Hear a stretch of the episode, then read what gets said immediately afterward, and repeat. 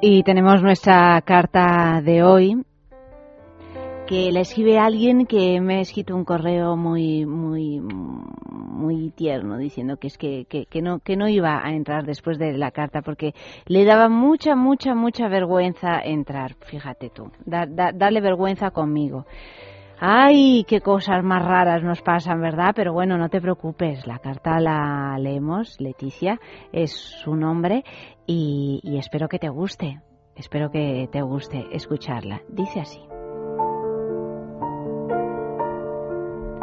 Tengo miedo, miedo del tiempo, del reloj, unas veces tan vehemente como yo, otras tan desidioso como la propia dilación, esos malévolos alfileres que se lo llevan todo, bueno, no, todo no. El recuerdo se eterniza, inamovible, terco, doliente y desesperanzado. El cronómetro me despedaza, trilla mi resistencia y maltrata mis desvelos. La avidez de tus abrazos me atraviesa, pues no puedo desmayarme en ellos. Solo pido que los punzantes alfileres que no te alejen de mi lado. Clemencia.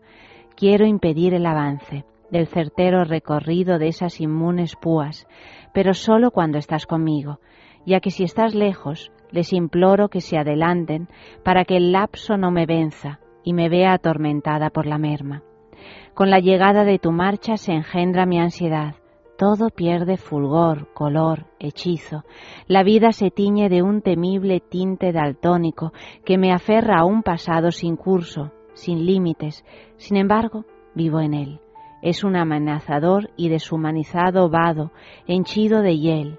Si tú no estás aquí, todo es ceniciento, mate y opaco. Mis ojos abrazan el inmenso tormento y la soledad. Mis amargas lágrimas no pueden evacuar un ápice de dolor. Grito. Me desgarro la voz con el más rebelde desaliento y no veo más allá de una proyección de dicha, siempre contigo, contigo, sin distancia, sin espacio.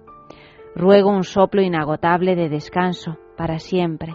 Mi sollozo suplica al manto de agua que nos separa despiadadamente, que se torne un puente inmediato que permita olvidarnos de todas las dificultades que postergan nuestro idolatrado deleite.